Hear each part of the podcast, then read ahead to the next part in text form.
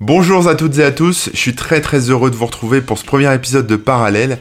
Alors Parallèle, qu'est-ce que c'est? Bah écoutez, c'est un podcast que j'ai imaginé là pour cette année, pour 2020. Hein. On est fou, on se lance. L'objectif, c'est de vous faire découvrir des vies parallèles à la vôtre, à la mienne, de gens qui font des choses, qui, euh, qui s'intéressent à des sujets particuliers, qui ont des vies euh, qui sortent un peu du, cadre, etc., qui ont peut-être des, plein de choses à raconter.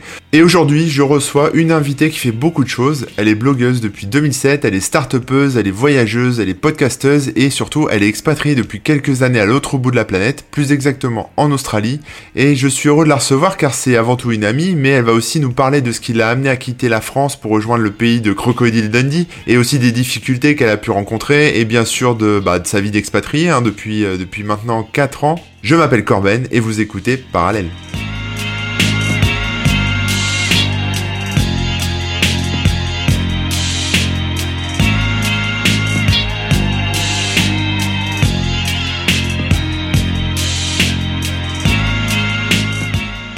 Bonjour Céline. Bonjour Manu. Est-ce que je peux t'appeler Manu ou pas? Parce que. tu peux m'appeler Manu. Je t'appelle Céline. Alors tu es, connue aussi sous le pseudo de Klein. C'est comme ça qu'on dit? Oui, si j'écorche pas. Non. Voilà, euh, comme je disais dans l'intro, donc tu es blogueuse, podcasteuse, enfin tu fais plein de choses. Mais avant qu'on parle de tout ça, avant qu'on parle de toi, avant qu'on ait une, super conversation ensemble, euh, je voudrais que tu me tu me donnes euh, ta météo intérieure, qu'on fasse un petit point météo pour pour savoir un peu comment tu te sens là en ce moment. Alors, la météo intérieure en ce moment. Euh, je te cache pas que c'est assez tumultueux. D'accord. très, euh, très haut et bas. Euh, généralement, c'est pas haut et bas dans la même journée, mais c'est plutôt un jour haut, un jour bas, un jour haut, un jour bas dernièrement. Parce que la vie de la vie d'expatrié telle que je la vis n'est vraiment pas de tout repos. La vie de start n'est pas de tout repos non plus. Euh, et du coup, c'est vrai que c'est j'ai un peu le sentiment que ouais, il fait des fois il fait beau, des fois il fait moins beau et c'est en ce moment la vie n'est pas un fleuve tranquille. Voilà. D'accord. Ok. Bon bah écoute, on va essayer de remettre un peu de soleil euh, là-dedans pour aujourd'hui. Alors toi, tu es en Australie, hein, donc on a 10 heures de décalage. Donc euh, ce que je t'ai fait venir en fait là pour pour cette émission parce que j'ai envie qu'on parle de, de, ta vie d'expatrié, bien sûr, mais euh, je voudrais comprendre en fait tout le, le process en fait sur qu'est-ce que c'était ta vie avant, qu'est-ce qui t'a donné envie de t'expatrier. Si tu peux nous expliquer un peu tout ça, ça serait vraiment cool. Ok. Alors, je te cache pas que c'est une histoire que j'ai l'habitude de raconter puisque c'est vraiment la question qu'on te pose euh, à chaque fois que tu rencontres une nouvelle personne, euh, quand tu vas habiter dans un autre pays. Tout le monde sait toujours la salut, ça va? Et alors, euh, comment tu t'es retrouvé là On est tous curieux évidemment de ça. du coup, moi, je me suis retrouvée là, comparée à beaucoup de gens. Honnêtement, j'ai pour le moment, donc ça fait quatre ans que j'habite à Sydney en Australie. Je crois que j'ai dû rencontrer une seule personne qui avait la même motivation que moi à venir ici. Euh, j'ai l'impression que les gens, c'est un peu plus par hasard qu'ils se sont retrouvés là ou c'était vraiment pour une expérience temporaire. Moi, euh, c'est très bizarre depuis que je suis plus jeune. Alors, je, je le time toujours euh, euh aux alentours de mes 16 ans, on va dire le lycée, quoi. Je me suis dit, je veux aller habiter en Australie. Je ne sais pas pourquoi. L'Australie m'a appelée euh, et c'est devenu une idée fixe. Je voulais partir habiter en Australie. Je ne connaissais rien sur l'Australie, enfin à part les grands clichés, effectivement, crocodile Dundee et kangourou. Mais même, c'était même pas pour voir des kangourous. En fait, je sais pas. J'étais appelée par l'Australie. Du coup, tout le monde dans mon entourage savait. J'ai commencé à en parler très rapidement aux gens en disant euh, je veux trop aller habiter en Australie, je veux trop aller en Australie. Je savais qu'il y avait le Working Holiday Visa, donc je me suis dit bon bah euh, ce sera ma porte d'entrée. Euh, et je voulais pas y aller après euh, après mes études directement parce que je savais très bien que c'était pas facile de trouver du travail. Je voulais, je savais très, je connaissais déjà le principe. Il faut se faire sponsoriser par une entreprise. Une fois que tu t'es fait sponsoriser, donc tu as un visa de deux ou quatre ans, voire plus. Euh, tu peux le transformer en résidence permanente.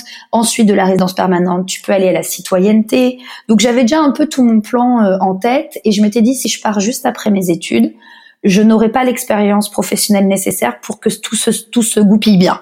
Je me suis dit, je vais galérer, je vais être serveuse, euh, machin, ça me saoule, j'ai pas envie de, de, faire toutes ces étapes. Donc, je mets toutes les chances de mon côté. Je vais euh, commencer par euh, prendre, allez, mettons deux, trois ans d'expérience professionnelle en France. Et ensuite, je partirai en Australie, revendre mes compétences trouver très facilement un travail, me faire sponsoriser et donc euh, mettre à, exécution ce plan euh, qui était tout tracé pour moi. Ah mais c'est c'est hallucinant en fait. T'avais avais vraiment un, plan de vie. Euh, enfin, je veux dire, moi, je sais même pas ce que je vais faire demain, tu vois. Donc, euh, toi, t'avais vraiment un plan de vie depuis longtemps. Enfin, tout était calibré, quoi. C'est-à-dire que t'as réussi à résister à ton à ton envie de de, de t'expatrier en te disant, je vais quand même d'abord me construire une, un début de carrière pour avoir des compétences et après pour que ça soit plus facile une fois que je serai là-bas. C'est un truc de dingue. Ouais, mais ça c'est parce que je réfléchis beaucoup. Justement, c'est le cerveau là qui rentre en ligne de compte et mon cerveau a euh, dirigé toute la, j'ai envie de l'appeler, allez, toute la première partie de ma vie. Que je dirais jusqu'à environ mes 30, ma trentaine, début de mes 30 ans. J'ai 36 ans dans 4 jours. Euh, donc voilà, donc moi tout était euh, effectivement calibré parce que je faisais les choses pour que tout se passe bien.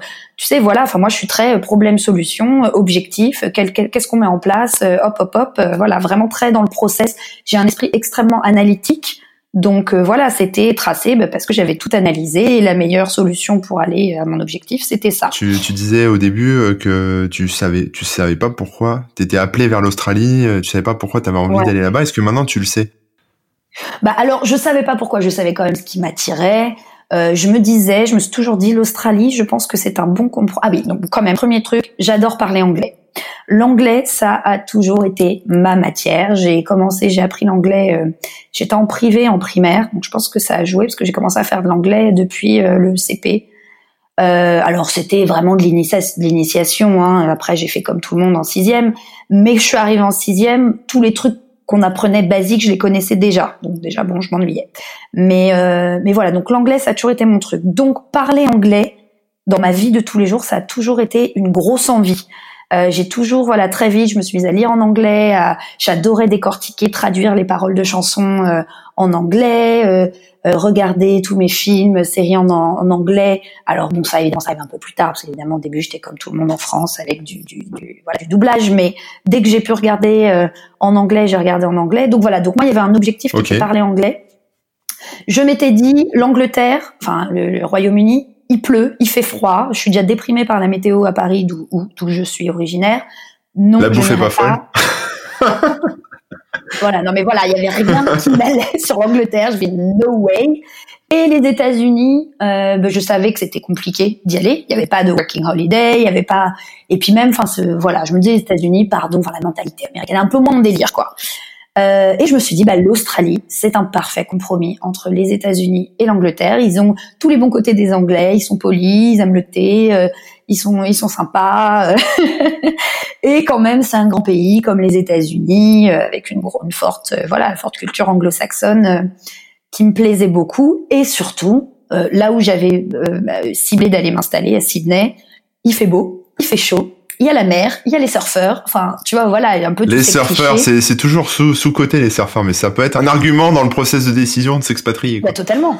Euh, non, mais le, lifestyle, quoi. Enfin, voilà, la manière de vivre des Australiens, forcément, ça, ça me semblait tellement cool. Et alors, donc, du coup, maintenant, je vais te le dire. Bah, c'est très cliché. C'est c'est quand même très carte postale tout ça. Ben ouais, mais c'est vrai. c'est tellement vrai. D'accord. Tellement, mais oui, effectivement, ici, alors euh, peut-être pas dans le centre-ville de Sydney, mais tu vas à la plage. Oui, les gens marchent pieds nus. Oui, les gens sont blonds aux cheveux longs. Oui, il y a des surfeurs partout. Oui, il y a des mecs bodybuildés partout. Évidemment, ce n'est pas 100% des gens. Mais euh, non, non, mais tu retrouves quand même bien les clichés. Hein, c'est. Il y a quand même, il y a quand même un. Enfin, je, pense que dans peu importe le pays dans lequel tu t'expatries, il, y a, toujours un décalage entre ce que tu imagines, euh, la, la, carte postale idéale dans ta tête, et puis la vraie vie là-bas. Quand tu galères, tu te rends compte que voilà, enfin, j'imagine. Mais non, mais évidemment, donc ça, évidemment, et si tu veux, on va, enfin, je vais pouvoir t'en parler un peu plus en détail, mais, mais oui, oui, mais quand même, ce truc de carte postale, tu l'as quand même quand tu viens en Australie parce que c'est ça la beauté de ce pays, c'est que il est loin, il est très loin. Euh, il y a très peu de gens qui y vivent comparé à la taille de l'Australie. Peu de gens le savent. Toute l'Australie, c'est l'équivalent de toute l'Europe, euh, vraiment. Donc tu peux prendre l'Australie en superficie. En superficie, donc tu la mets sur toute l'Europe, c'est ça la taille de l'Australie, et les gens n'habitent que sur les côtés. euh, c'est un pays qui est globalement inhabité, donc c'est un pays qui est vierge, qui est donc en fait oui cet esprit, ce truc carte postale, paysage intact. Enfin, tu l'as, tu sors des villes, tu l'as directement, donc c'est c'est assez magique. Et, et juste si pour te raconter quand même un peu parce que je voulais faire ça depuis que j'avais 16 ans, mais moi je suis arrivée, j'avais 32 ans, donc il m'a fallu 16 ans pour euh, réaliser ce rêve. Euh, donc tout se passait bien. Euh, je, je, je, venais, j'ai fait mes études, toutes mes études en alternance. Je trouvais du travail très vite. Euh, je commence à bosser. Euh, un de mes meilleurs amis me dit, bah, je pars en Australie. Il savait que c'était mon rêve. Il me dit, je sais que c'est ton rêve. Il me dit, t'inquiète, j'y vais. Dès que je peux te t'embaucher et te sponsoriser, je t'appelle. Super. Je me dis, bon, bah, ok, cool. J'y crois pas trop. Le mec part, au bout de six mois, il m'appelle. il m'appelle, il me dit bah Céline, vas-y viens, je te, je te sponsorise, ma boîte t'embauche. Euh, c'était un de mes anciens boss. On a on a que quelques années d'écart, de trois ans d'écart, mais c'est devenu c'est mon mentor professionnel, c'est devenu un ami. Aujourd'hui, je suis la marraine de ses enfants. Enfin, c'est voilà, c'est quelqu'un de, de, proche. Euh, à l'époque, on n'en était pas là, mais voilà. Et il m'appelle, il me dit bah viens. Et là, euh, bah là entre temps, j'avais rencontré euh, quelqu'un dans ma vie, un amoureux, euh, qui ça venait de commencer entre nous. Euh, donc euh, je considère l'idée, mais bon, je me dis euh, bon c'est compliqué. J'ai peur, ça veut dire du coup arrêter. Enfin voilà, enfin ça, ça remettait tout en question et je pense que bah encore une fois c'était l'époque où mon cerveau dirigeait beaucoup ma vie et je me dis non c'est pas le bon moment, je suis pas prête. voilà, j'ai des choses à vivre ici en France et bon voilà. Donc je décline la proposition. Et je me dis, j'ai encore le temps. J'avais 26 ans, le Working Holiday Visa, c'est euh, c'est 30 ans. Et puis à un moment, euh, je suis partie, donc euh, je suis partie en Australie une première fois en voyage avec toi. Ah oui, c'est vrai, j'avais oublié. Mais oui. non, non, j'avais pas oublié. Oui, oui. En quelle année? Je me souviens plus. 2012. 2012, c'est si vieux que ça. Putain, ça passe vite. Hein. Ouais, t'imagines. J'ai l'impression que c'était hier, mais c'est un, c'est un de mes meilleurs souvenirs de voyage, quoi. J'ai, adoré. Ah, c'est cool. Ouais, non, c'était, c'était fou. Donc on est parti une première fois. Euh, on est parti une deuxième fois. Euh, ensuite, j'ai eu l'opportunité de repartir une troisième fois. Euh, J'y suis allée euh, toute seule. Euh, et là, et donc pour moi, c'était fini. J'avais 30 ans passés. Le working holiday, c'était fini. J'avais plus l'opportunité. Et je, premier jour de mon voyage toute seule, je suis dans la Daintree Rainforest, donc au nord, tout au nord, à côté de Cairns, la plus vieille forêt tropicale du monde, en face de la Grande Barrière de Corail. Euh, je rencontre des Français, évidemment complètement random. Cette nana qui dont c'est l'anniversaire, je lui dis ah mais génial, les anniversaires, t'as quel âge? Elle me dit bah j'ai 32 ans aujourd'hui et elle venait de me dire qu'elle était en working holiday visa. Je lui dis mais comment c'est possible le working holiday c'est c'est 30 ans? Et là elle me dit euh, mais non, il y a une astuce, elle me dit en fait tu peux prendre ton visa jusqu'à la veille de tes 31 ans et en fait après tu as encore un an pour entrer dans le territoire. Et là, du coup, bah, ce truc-là revient dans ma tête. Je me dis, oh là là, ça change tout. Je me dis, mais, mais du coup, mon rêve n'est pas mort. Enfin, et, et du coup, enfin, franchement, bah là, ça a été le, le mindfuck, hein, on peut se le dire. Euh, ça a été compliqué. Ouais, ouais. euh, voilà, je suis revenue de ce voyage un peu chamboulée et euh, et voilà. Et je me suis dit, écoute, je me laisse un an. J'avais encore un peu de temps devant moi. Je me suis dit, je me laisse un an pour ça, pour vraiment mettre les choses au clair dans ma vie à Paris et me dire soit je suis heureuse de rester en France, soit je suis heureuse de partir, mais je suis heureuse dans tous les cas. oui, oui, c'est bien, c'est bien. Voilà, et je voilà, et donc le résultat était que voilà, bah, comme tu t'en doutes, j'ai finalement choisi. Je me suis dit je peux pas abandonner mon rêve, je peux pas me dire toute ma vie, je veux me dire et si?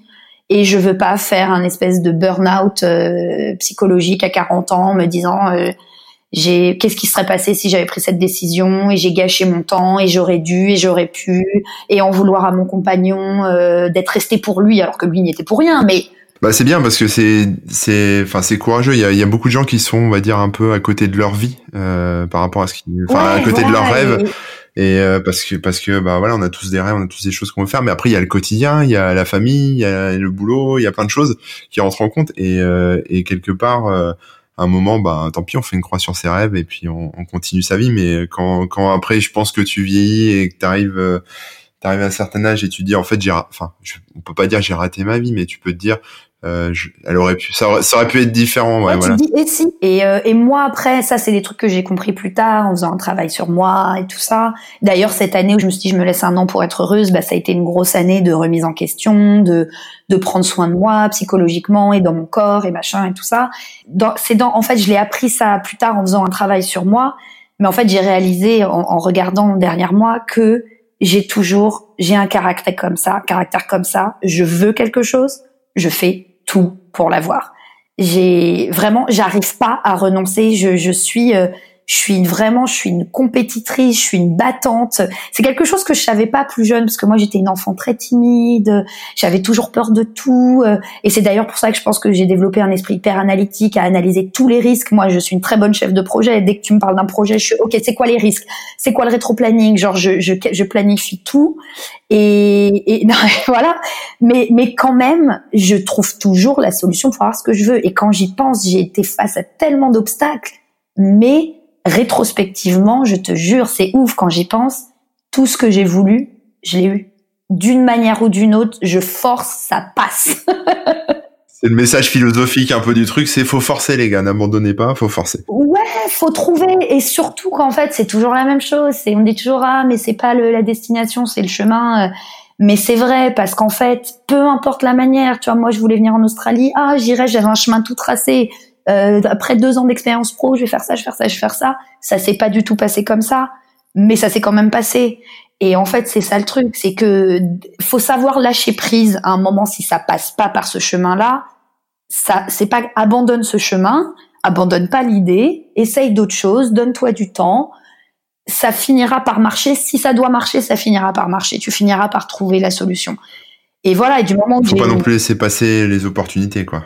Non, et surtout si tu sens que c'est là, que l'idée elle te quitte pas, que ça te ronge, que ça te, tu sens que c'est au fond de toi. Là, vous me voyez pas, mais genre j'ai la main sur mon ventre. tu sens que c'est là, si ça t'obsède, si ça te fait peur, si ça t'angoisse, mais c'est justement parce qu'il faut le faire. si si c'était pas important, les trucs pas importants, tu finis par lâcher l'affaire. Les trucs importants, même si tu te mens parfois toi-même en disant non mais j'ai lâché l'affaire mais non, au fond de toi, c'est toujours là, ça t'obsède. Enfin, moi, en tout cas, c'est comme ça pour moi. Alors, t'arrives en Australie avec tes valises, euh, t'as trouvé un boulot, du coup, en, arrivant, non? Ouais, ouais, ouais. Bah, moi, ça s'est passé de manière assez euh, idyllique.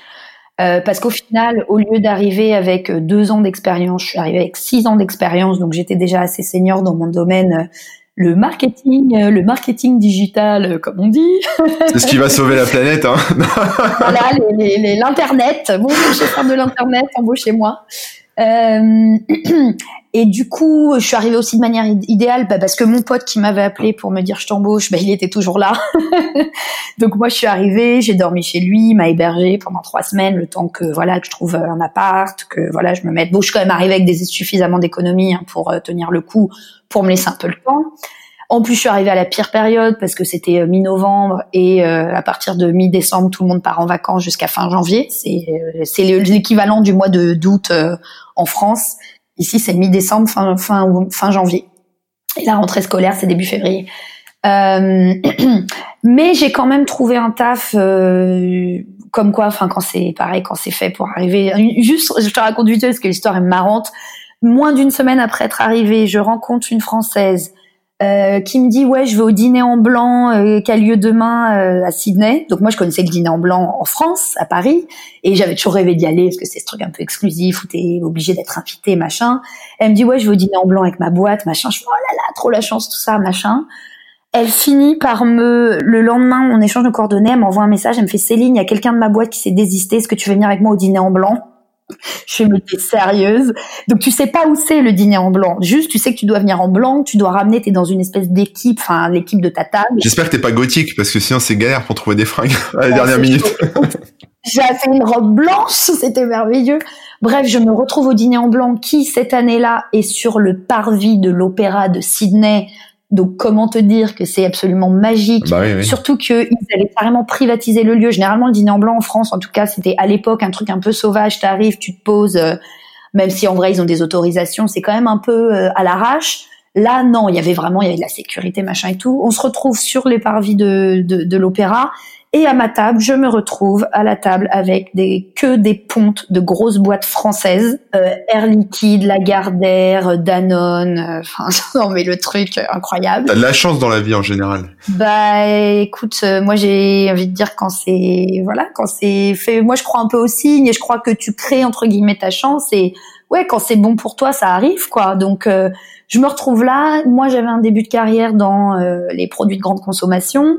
Donc je discute avec une personne qui bosse chez Nestlé. Euh, du coup, très, bah, du coup là, je la joue network à mort. Hein. Là, je dis à tout le monde, bon les gars, euh, je cherche du taf.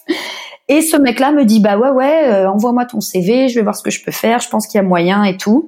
Et euh, bon, euh, long story short, je me retrouve embauchée chez Nestlé via, alors j'étais contracteur comme on dit, via une agence, via leur agence de leur agence de marketing digital. Donc moi j'étais embauchée par l'agence, mais j'étais placée vraiment dans les locaux de Nestlé, donc dans les équipes de Nestlé.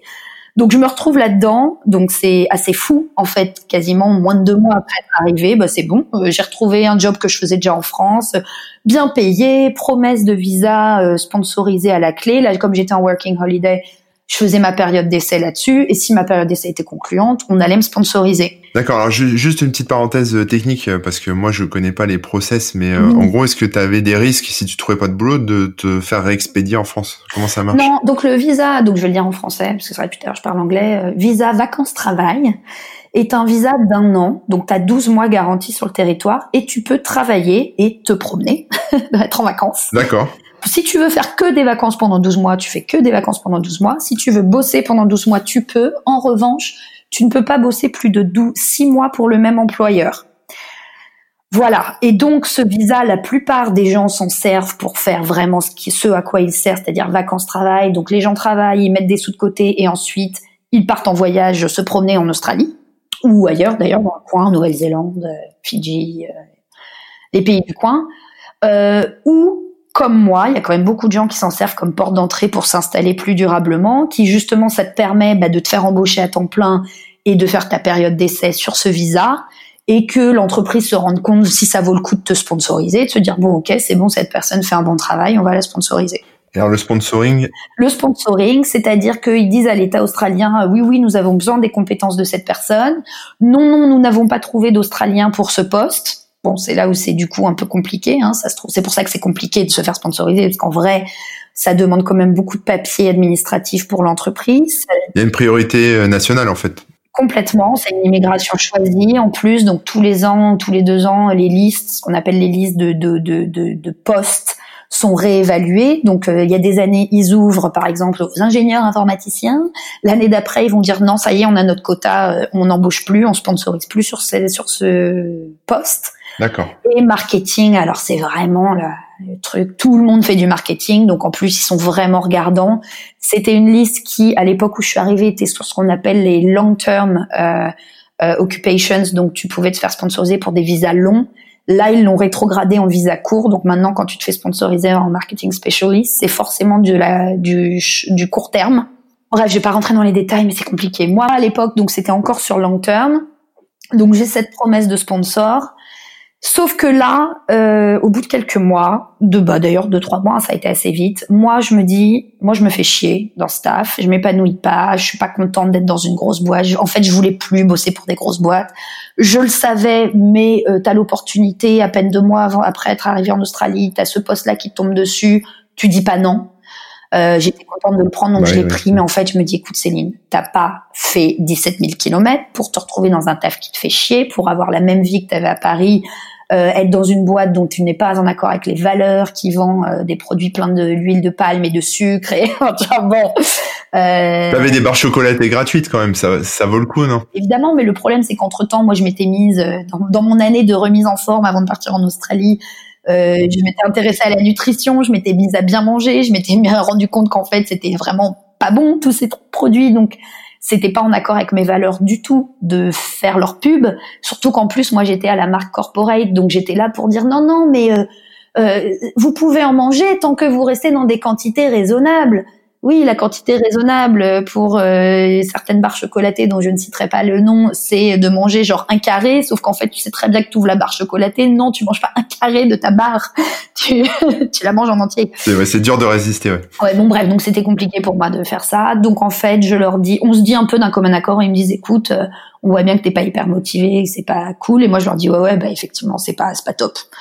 Donc on s'est séparés d'un commun accord. Donc là, moi, je me dis euh, quand même, je réfléchis un peu au risque. Je me dis bon, il me reste un peu plus de six mois sur mon visa. Il me restait huit mois. Euh, je me dis allez, je prends le risque, je démissionne euh, et je cherche un autre taf. T'es une gueule. Hein. Donc ouais, c'était risqué. Et je me dis non, moi je veux être dans une plus petite structure, je veux avoir, euh, enfin bon bref, je vais pas rentrer dans tous les détails. Bah, c'est intéressant ce que tu dis parce qu'en fait ça montre aussi que pour être aligné avec ce que ce dont tu avais envie, enfin avec tes rêves et tes, on va dire tes convictions, t'as quand même pris des risques quelque part. Ouais, on va se dire que j'étais plus un risque près. mais non, mais c'est vrai. Je me suis dit, j'ai pas fait tout ça pour me retrouver dans un truc où je suis pas mon cœur. Encore une fois, là, j'étais vraiment. Non, c'est fini le cerveau qui réfléchit. C'est le cœur. Le cœur, il me dit, t'es pas bien, change je me dis bon c'est chaud mais euh, je fais euh, je continue de faire un peu du coaching de, de, travailler sur moi pour trouver vraiment ce qui me motive. Je me dis bon ok il faut que j'aille dans une start-up enfin il faut que j'aille dans une petite boîte il faut que j'aille dans un truc voilà un peu plus euh. et en fait je me dis c'est marrant je me dis il faut que j'aille vers de la gestion de projet. Il faut que j'aille vers vraiment quelque chose où on utilise les compétences que j'ai qui sont comme je te dis je suis une très bonne gestionnaire de projet. Je sais planifier je sais voilà, j'adore les tableaux Excel, enfin j'adore tous ces trucs où tout le monde pense que c'est chiant. Euh, si j'avais été mieux orientée, hein, comme on dit, euh, conseillère d'orientation, si on avait détecté ça dans, en moi plus jeune, je pense très sincèrement que j'aurais terminé dans la compta. En vrai, non mais tu vois, enfin c'est c'est chaud. voilà, c'est con. Moi, ça me, ça me ça me fait plaisir. J'aime bien ce genre de truc. Donc je me mets à chercher ce genre de poste et bah honnêtement, je trouve assez rapidement. En fait, j'ai fini mon taf euh, chez Nestlé, genre euh, début mi-juin et mi-juillet, euh, alors que j'étais en France, j'avais j'ai passé des entretiens, enfin bref, juste avant de partir en vacances en France, tout ça. Euh, je me souviens, 14 juillet, on m'appelle, on me dit bah vous avez le job. Euh, quand vous revenez de France, on vous c'est reparti quoi. Donc en fait, il m'a il m'a fallu moins de deux mois pour trouver un autre taf. Et ça, c'est parce que tu as eu de la chance ou est-ce que là-bas vraiment il y a du travail? Il y a du travail pour ceux qui cherchent. Ouais, ça c'est la, c'est la réponse à la Macron, ça. Tu traverses la route et.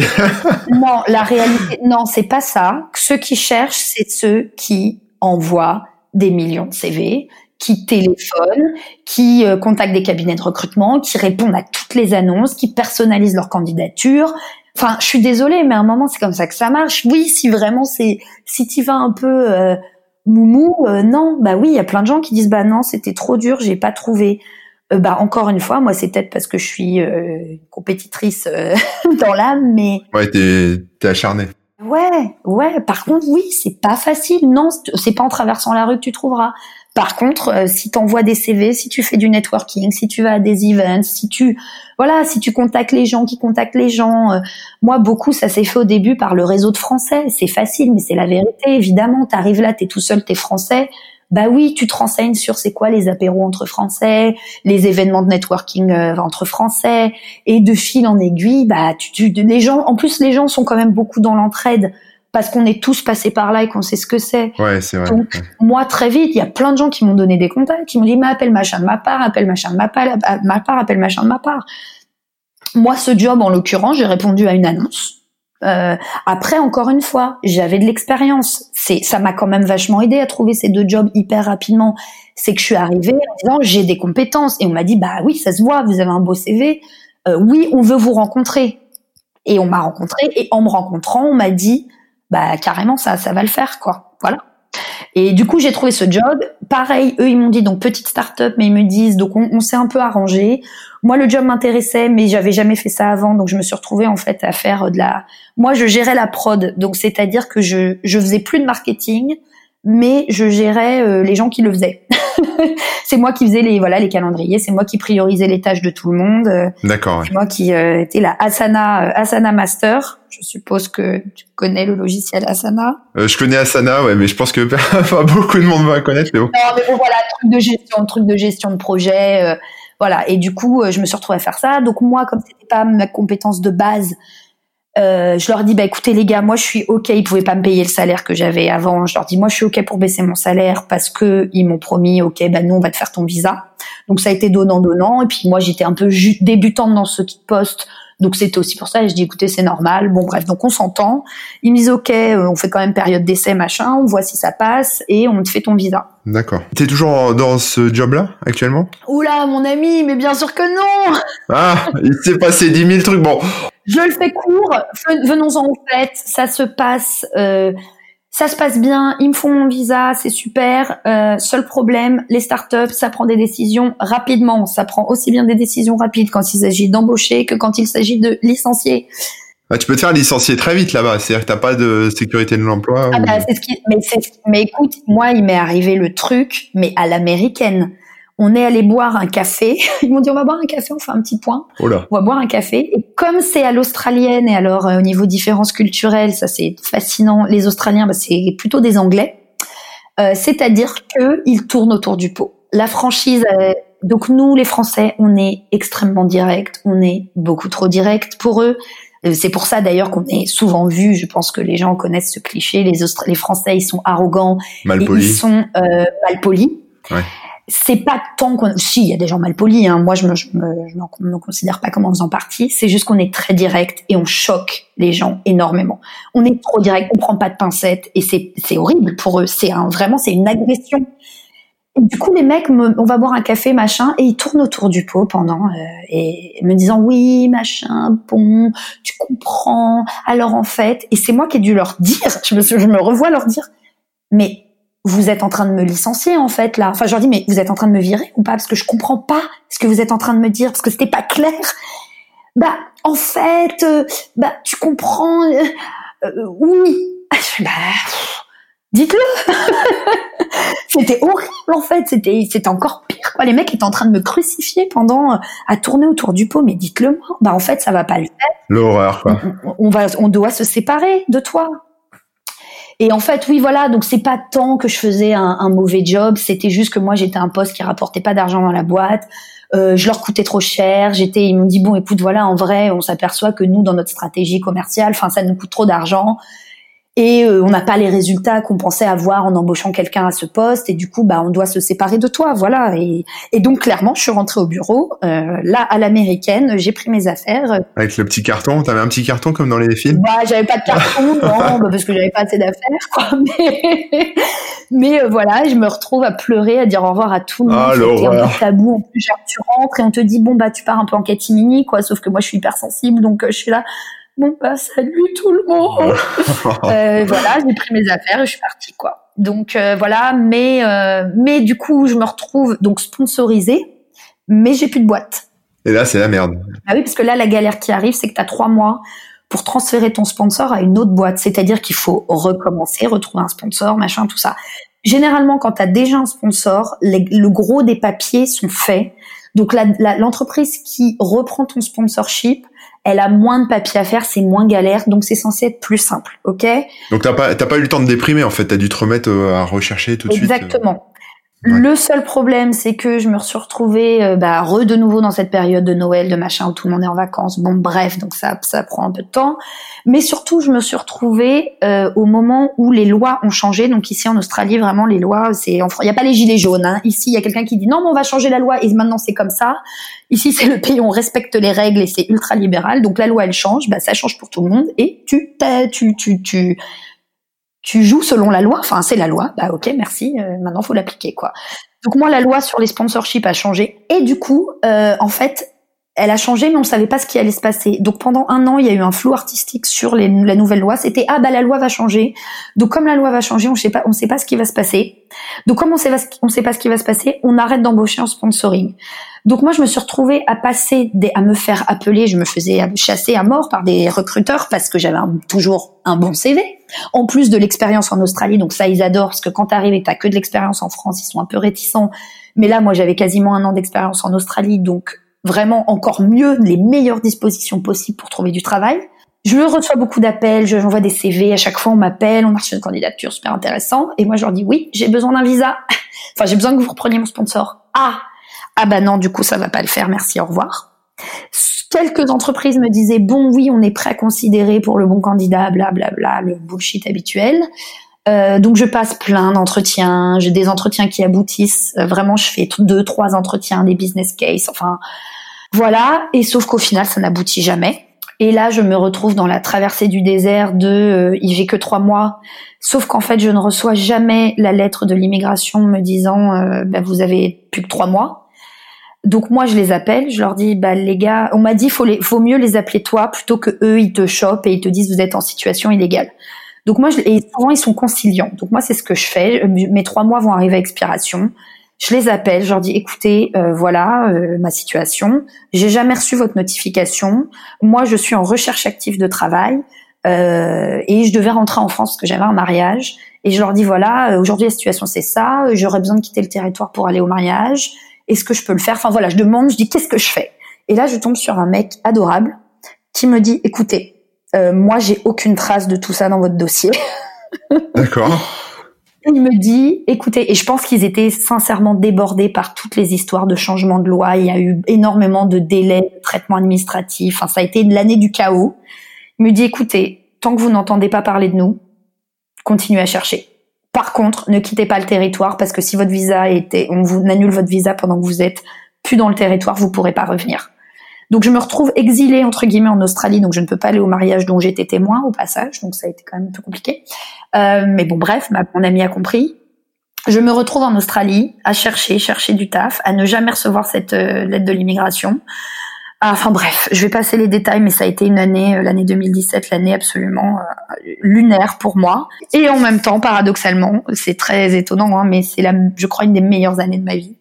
Ah ouais C'était incroyable, incroyable cette année. C'était une année de, bah, de aussi encore une fois, de recentrage sur moi, de qu'est-ce que je veux faire dans la vie, pourquoi je fais tout ça. Ça a énormément testé, bah, c'est le mot à la mode, hein, mais c'est vrai, ma résilience de qu'est-ce qui est important quand t'as plus rien entre guillemets parce que je veux pas faire Cosette hein, mais euh, ouais enfin vraiment j'ai pompé toutes mes économies euh, j'étais vraiment à vivre au jour le jour euh. t'étais pas à la rue non plus enfin t'avais t'avais encore ton appart. J'étais pas à la rue je pouvais toujours payer mon loyer mais en coloc hein, ici évidemment je vis en coloc hein, ça les loyers sont beaucoup trop chers.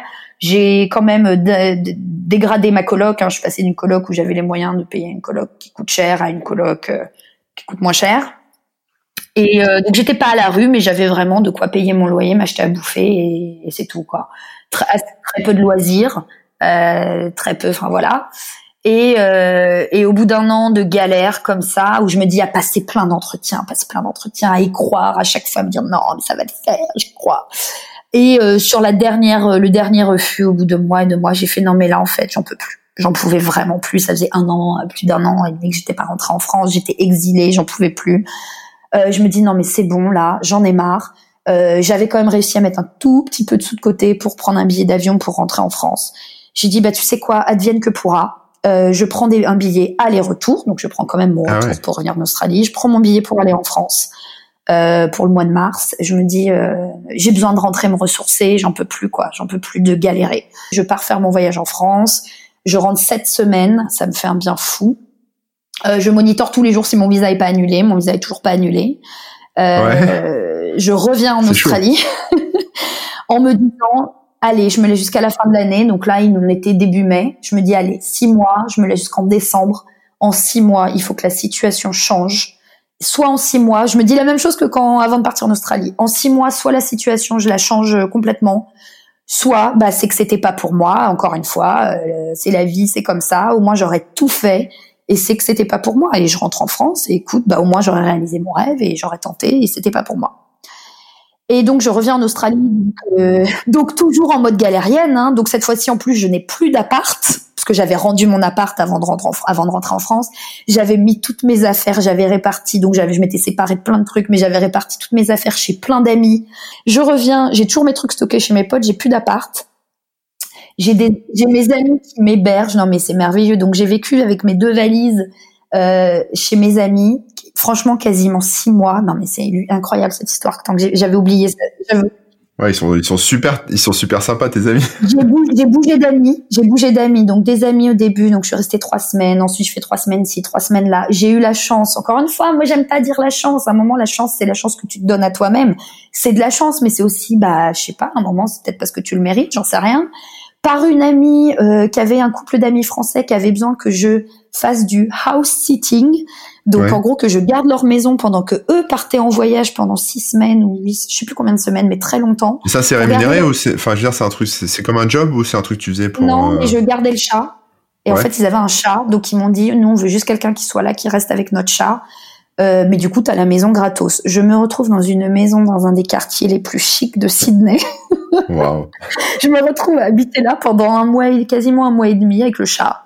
Euh, Le kiff. le kiff, donc pas de loyer. Donc quand j'étais chez mes amis, pas de loyer. Donc ça me permet. Donc attends, je vais revenir à la situation pro, mais du coup, bah au moins je paye pas de loyer. Entre temps, trois semaines après être rentre, rentre- revenu en Australie, pareil, la rencontre. euh, tu pourras dire c'est le hasard. Je ne crois pas au hasard. Une copine qui sait que je cherche du taf, qui avait l'habitude de temps en temps à m'envoyer des annonces, elle me dit regarde, j'ai trouvé ça. Euh, Il y a une nana euh, qui a une agence de voyage, euh, c'est une française sur Sydney. Regarde, elle cherche quelqu'un pour son marketing digital. Moi, je, je, je fais quelques recherches sur la nana. C'est une start-up. Je me dis ok, elle va pas pouvoir sponsoriser. Et je me dis mais écoute, je connais mon histoire. Tout networking est bon à prendre. Je lui envoie mon CV, je la contacte et on verra bien. Je la contacte, elle me contacte, elle me dit écoute, c'est intéressant, j'aimerais bien te rencontrer. On se rencontre, enfin on s'appelle d'abord, super feeling. Euh, on se rencontre, coup de cœur, vraiment coup de cœur. Euh, Ça a été comme on, je pense qu'on, on, se l'est dit, on a toutes les deux eu un coup de cœur, vraiment. euh, Aujourd'hui, on donc ben, je, donne un peu la fin de l'histoire, mais vraiment, enfin moi je le dis, cette personne, c'est mon âme sœur professionnelle. Ça a été vraiment, on s'est reconnus, on, on est à l'unisson. C'est vraiment incroyable d'avoir une connexion euh, aussi forte avec quelqu'un, euh, voilà, professionnel et amical évidemment depuis, mais voilà. Donc c'est une agence de voyage qui vend des voyages en Australie, Nouvelle-Zélande et les îles Fidji. On se rencontre et, et du coup le projet est absolument moi je suis passionnée de l'Australie donc on en a parlé assez rapidement mais moi j'ai quand même voyagé dans quasiment toute l'Australie avant de venir m'y installer.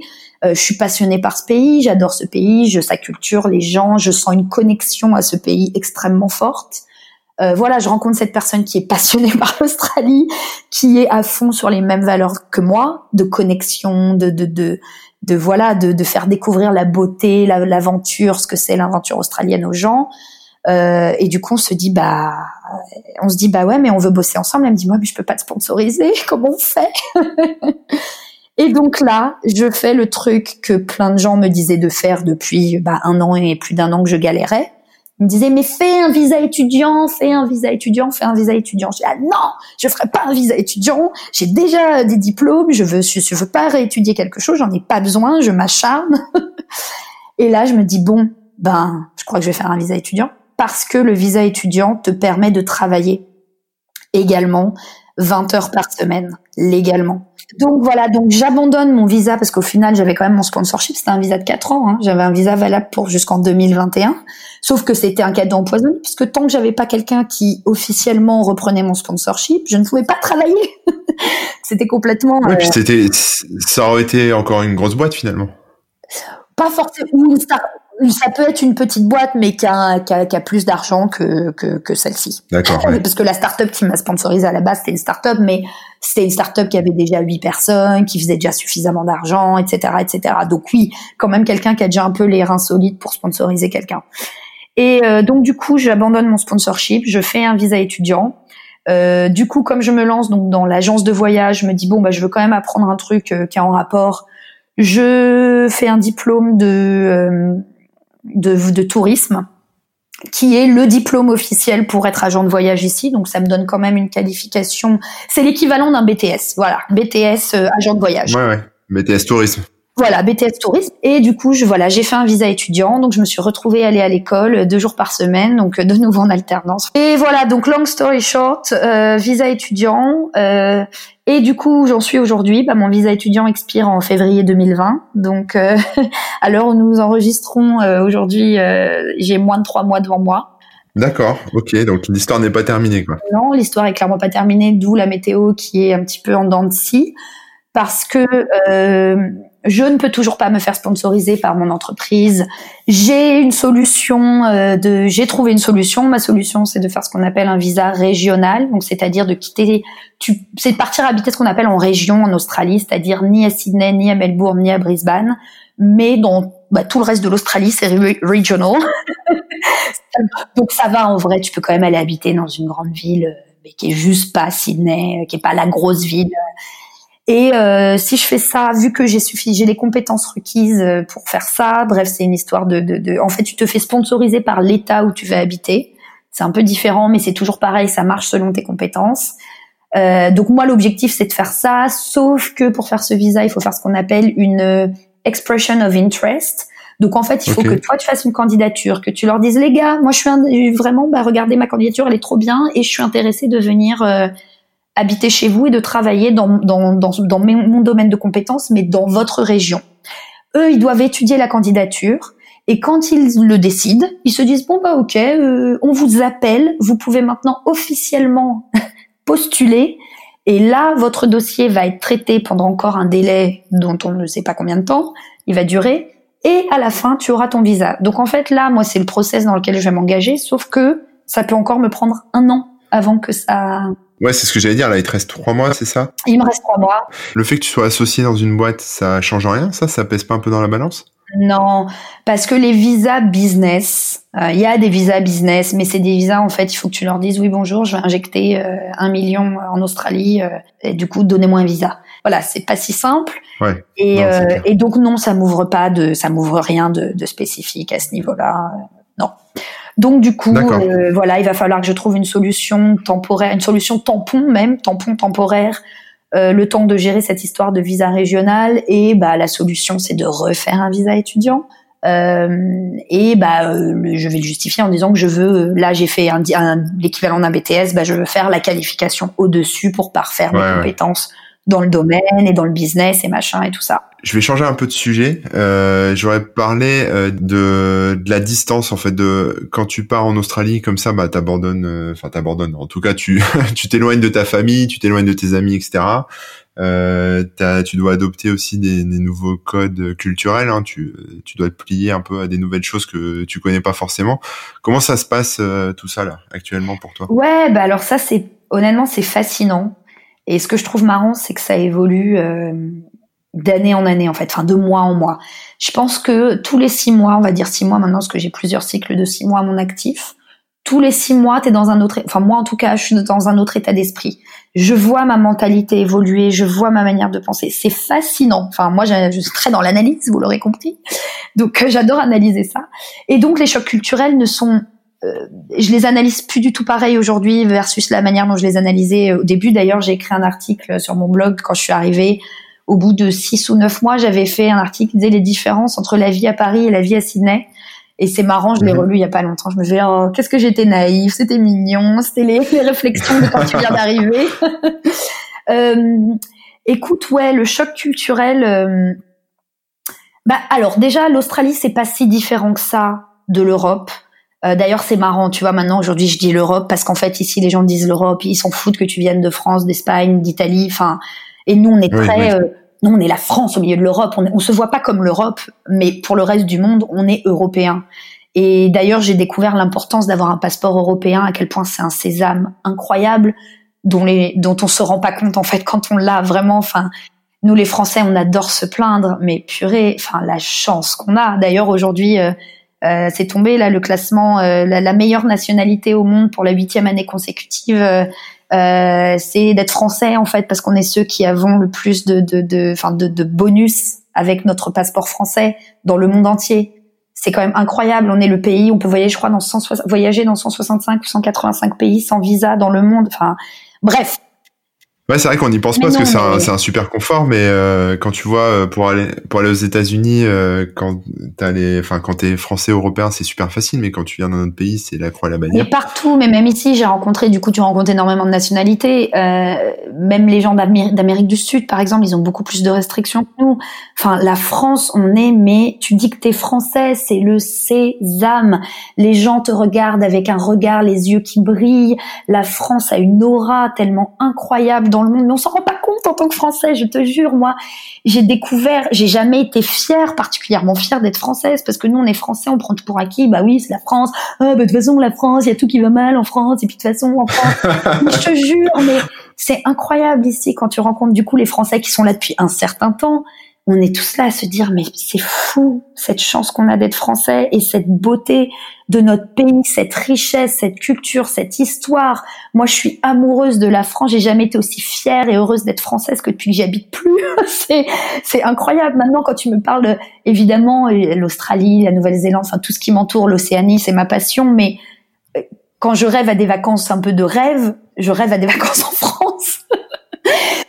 Ah ouais. mais vraiment, mais d'ailleurs tous les tous mes potes, euh, on est tous pareils. Maintenant, les gens qui habitent ici depuis longtemps, quand on rentre en France, oui, on voit la famille et tout, mais on se fait des kiffs de genre euh, ah je vais faire les châteaux de la Loire ou oh non bah moi je vais me faire tout le Pays Basque. On se fait des trucs. Euh, enfin bon bref, ça c'est un autre débat. Bah euh, ça non mais c'est la France, c'est un super beau pays. Hein. Moi j'adore. C'est incroyable. Et d'ailleurs nous les Français on voyage énormément en France. Même quand même, on est habitué à voyager en France. Les Australiens ne voyagent pas du tout dans leur pays. Ah les Australiens voyagent comme on appelle ici overseas. C'est l'objectif, c'est de quitter l'île parce que c'est ils sont trop isolés. Ils se disent mais non, mais on est loin de tout, on connaît rien au monde. Notre pays, notre pays il est beaucoup trop jeune. Il n'y a pas de culture, il n'y a pas d'histoire. Et ils veulent voir des vieilles pierres. Ils veulent aller en Europe. L'Europe c'est le c'est vraiment le truc incroyable. L'Europe et les États-Unis, on va pas se mentir, et l'Asie. Mais l'Asie, c'est beaucoup par euh, facilité parce que l'Asie, bah, c'est juste à côté et c'est pas cher. Donc tout le monde voyage en Asie parce que quand t'es australien en Asie, enfin t'es le roi du pétrole, t'as énormément d'argent. Et bah, d'ailleurs tout le monde, hein, je pense, même en France, quand tu vas en Asie, c'est vraiment pas cher. Et voilà. Et donc du coup, les différences culturelles dont je te parlais, moi, elles ont été principalement, euh, bah, déjà t'arrives, tout le monde te dit. Euh, bah, tout le monde est gentil et poli. ça, c'est ça, c'est bien. ça change. Ouais. Mais j'avais remarqué ça aussi quand quand j'y suis allé, quand on y était. Et en fait, partout t'arrives ici, les gens te disent bonjour, comment ça va? On te dit pas bonjour, c'est hi, how are you? Toujours hi, how are you? How's it going Mais c'est parce qu'ils veulent un pourboire. Mais non Mais non, non je, je troll un peu.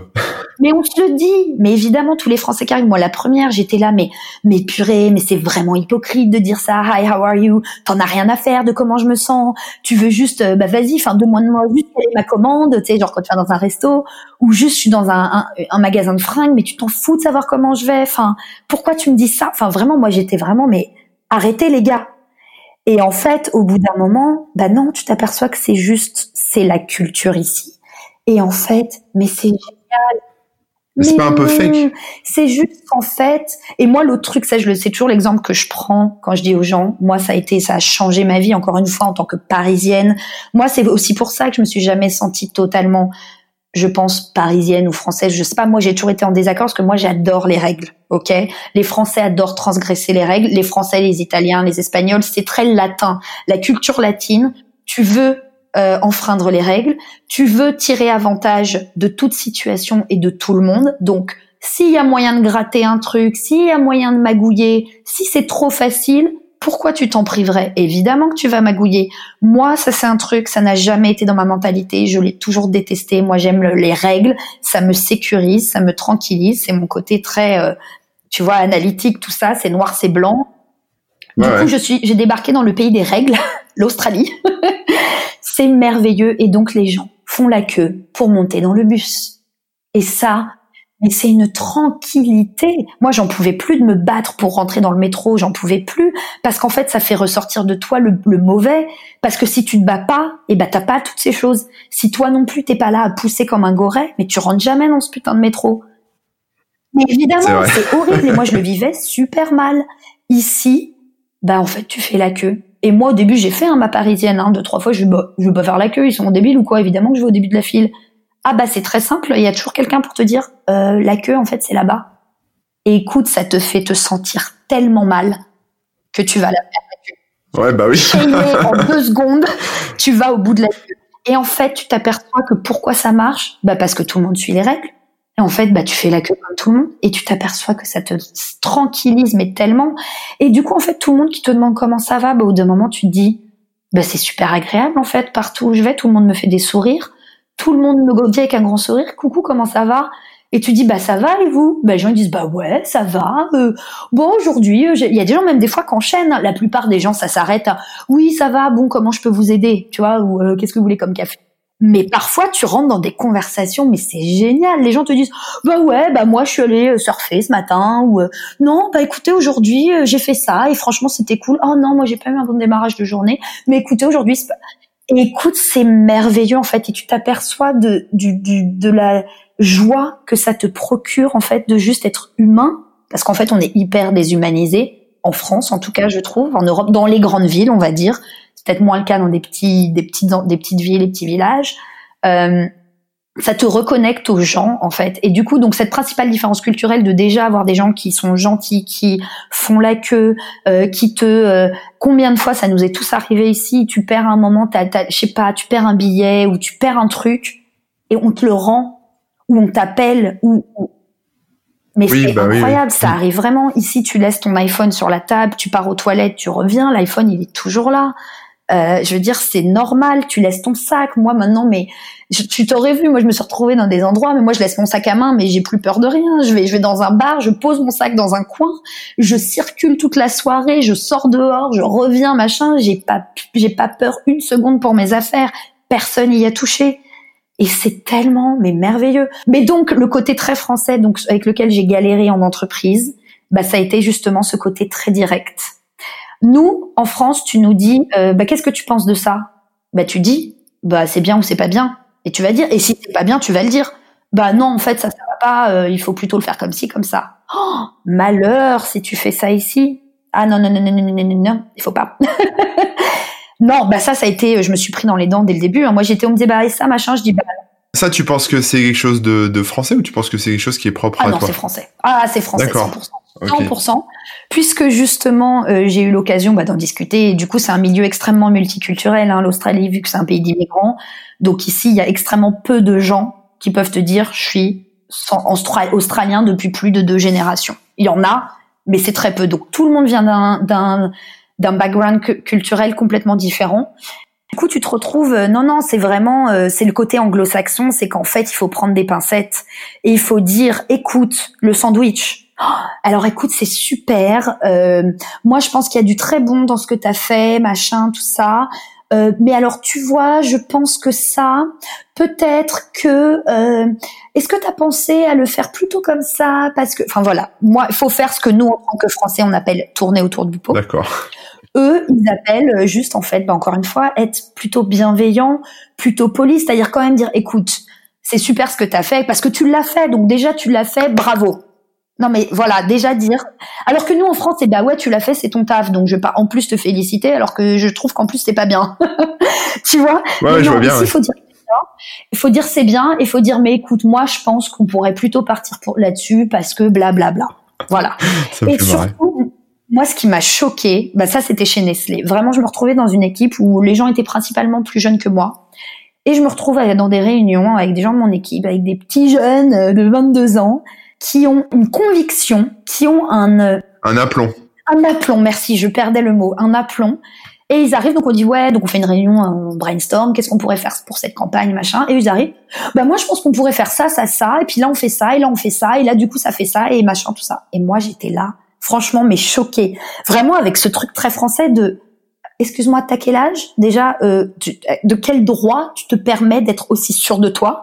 De quel droit tu prends la parole comme ça? Mais vraiment, mais là je dis ça, je me fous de ma de mon de moi, hein, parce oui, que bah oui, oui, oui, de penser comme ça. Et au contraire, c'est génial d'avoir des jeunes qui ont pas peur euh, de parler. Mais nous, en France, ce que j'ai découvert, c'est qu'on a ce problème avec l'excellence. Et c'est le revers de la médaille. C'est on a l'excellence à la française qui est un super truc. C'est-à-dire que nous, nos projets, ils mettent du temps à sortir. On, fait 150 000 révisions, on se prend la tête, tout ce que tu veux. Mais quand le projet il sort, généralement, il est plutôt béton. Je sais pas ce que t'en penses, mais on est quand même, on est super fort. Vraiment, enfin moi je m'en suis aperçue. Ici, ils ont cette cette euh, cette réputation d'être beaucoup trop relax. D'ailleurs, il y a énormément de Français à des postes de des postes managériaux hein, au passage euh, et en gestion de projet d'ailleurs notamment. Euh, mais euh, mais ici les projets sortent vachement plus vite. Ici c'est on, on comme on dit test and learn et ici il y a vraiment ce côté c'est pas grave si tu échoues. On, va recommencer. C'est pas grave, c'est parce que tu as échoué. Très, ça, c'est très à l'américaine, ouais. C'est à l'américaine, c'est anglo-saxon. C'est échoue, de tes erreurs tu apprendras et on fera autre chose.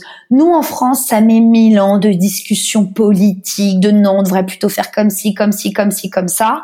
Les trucs, ils mettent mille ans à sortir. Et au final, si on avait lancé, alors toi, par exemple, qui est quand même dans un milieu plutôt euh, tech, plutôt dans la tech, généralement, non, ça sort plutôt vite, bah, parce que justement, on s'inspire, on se dit, bah, en fait, on va peut-être test and learn et ça nous permettra d'avancer. Mais il y a quand même, moi qui ai bossé dans des entreprises bien françaises, des grosses grosses boîtes où tout est très politique, où ça met mille ans avant d'avoir un truc validé juste parce qu'il fallait changer une couleur ou une virgule. Ici, t'as pas ça. Ici, c'est hop hop hop, les choses arrivent, les choses se font vite. Et du coup, ouais, donc c'est super agréable en fait, c'est super fluide. Mais oui, mais c'est merveilleux en fait. Mais c'est vrai que moi je suis arrivée là-dedans, je dis mais attendez, non non non non non mais non non, il faut cadrer, non non. Et on m'a reproché, on m'a dit Céline, t'es trop négative. On m'a dit non, tu tu freines trop. Voilà. Et alors qu'en fait, moi, je dis, mais, mais les risques, mais attendez, mais c'est pas assez bien, mais il faut qu'on vérifie, qu'on peaufine et que machin et que tout ça. Non, mais justement, il n'y a pas plus d'erreurs. Enfin, je veux dire qu'à un moment, quand tu es dans une boîte, tu bosses, tu sors un produit ou quelque chose, euh, si c'est mal pensé, mal foutu parce que euh, t'as as commercialisé un proto, entre guillemets, euh, ça peut aussi nuire à ta boîte, non? Oui, et du coup, c'est pour ça qu'en fait, c'est je vais pas te dire l'Australie c'est mieux, la France c'est mieux. Je vais te dire le mieux, c'est l'entre-deux. ouais. Comme pour le fromage. Bah oui, et j'ai une de mes amies qui d'ailleurs euh, est, bah, est, française ici et bosse dans une grosse boîte où justement, mais une grosse boîte internationale, mais donc elle est dans la branche australienne. Et voilà où les choses se font peut-être un peu vite. Et elle, elle a ramené ce côté d'ailleurs qui est très apprécié dans les entreprises malgré tout, ce côté français qui est attendez, on va mettre en place des process parce que nous on est vachement bons en process euh, les Français. Donc on va mettre en place quelques process, on va on va quand même un petit peu ramener un petit peu justement cette excellence à la française, quand même en réinjecter un petit peu sans que ça freine les projets. Mais voilà, quand même, bah, encore une fois, trouver l'équilibre entre attendez les gars, on va quand même pas sortir un truc trop rapidement, euh, on calibre un peu le truc mais ok, on va pas se tripoter la nouille pendant mille ans avant que ça sorte. D'accord. Et euh, mais vraiment ouais, donc ce côté le choc culturel, c'est on est trop direct, on est trop, euh, on prend pas assez de pincettes. Et moi, quand je suis dans des dans une situation de stress, ça revient très vite. Ouais. Alors justement, ça c'est marrant parce que hum, trop direct, les mecs ont tendance à mmh. tourner autour du pot. Enfin, j'ai les mecs, les filles aussi ont tendance à tourner autour du pot, mais du coup, euh, ils tournent autour du, autour du pot pour te le dire ou Tu vois comment ça se passe? Toi, t'es super speed, t'es super direct, tu vas dire un truc, puis eux vont essayer de te faire comprendre subtilement en tournant autour du pot que t'es un peu trop cash. Ils font ça comment? bah, En fait, ça dépend. Ça dépend avec qui. Parce que du coup, comme je te dis, comme tout est très multiculturel, moi, en fait, j'ai travaillé avec des purs Australiens et eux tournaient autour du pot, notamment ceux qui m'ont licencié, par exemple. Aujourd'hui, je travaille, alors je travaille avec beaucoup de Français. Dans ma boîte, on est pas mal de Français. Et sinon, je travaille quand même avec pas mal d'Européens. Donc, entre Européens, on a quand même ce truc de se dire les choses assez cash. Donc, on, on, on va pas me le dire de manière désagréable à la française. On va me le dire, bah, encore une fois, un entre-deux. On va peut-être me le dire, mais avec le sourire. Tu vois, on va peut-être me le dire de manière directe, mais avec un grand sourire et pas euh, en mode euh, désagréable à la française. Tu vois, on va peut-être me dire, hey Céline, au fait, euh, ça te dit, on se détend un peu? Non, mais tu vois, ça m'arrive pas depuis tous les matins. Hein, je vois bien, Ça m'est juste arrivé qu'on me dise, attends, attends. mais et puis une fois que tu les connais bien, même les Australiens, en fait, quand tu es à l'aise et que ils voient bien que voilà que, que tu sais comment ça marche, ils savent comment tu fonctionnes, ils vont réussir à être plus directs tu vois ce que je veux dire Il y a, il y a, enfin, oui, bah oui, enfin voilà, on est de toute façon habitués tous à travailler dans des milieux multiculturels. Vraiment, c'est un mot que j'employais pas du tout quand j'étais en France parce que j'avais pas le lieu de l'employer. Ici, c'est la norme. Il n'y a pas une entreprise, il n'y a pas un groupe d'amis où t'as pas un Indien, un Brésilien, un Espagnol, ouais, c'est un pays d'immigration. On est tous, enfin, en tout cas dans les milieux moi dans lesquels j'évolue, c'est vrai, on est on est tous, c'est c'est multiculturel quoi, asiatique. Et alors, Comment ça se passe euh, avec la famille euh, qui est restée en France? Ah oui, donc tu me disais l'éloignement. Ouais. Euh, moi, au début, je le vivais plutôt bien. Bah déjà parce que moi, je suis arrivée, j'étais comme on dit en a mission, quoi. Tu vois, moi, la première année, de toute façon, elle passe tellement vite, tu la vois vraiment pas passer. Tu crois que ça va être long, en un clin d'œil, l'année elle est finie. Euh, voilà, puis voilà, ça passe vite. Donc la première année, ça va. En plus, j'étais rentrée. Euh, écoute, tu t'accordes. C'est compliqué pour les coups de fil parce que il faut, euh, il faut les prévoir. Euh, ou il faut prévoir qu'il y a le décalage.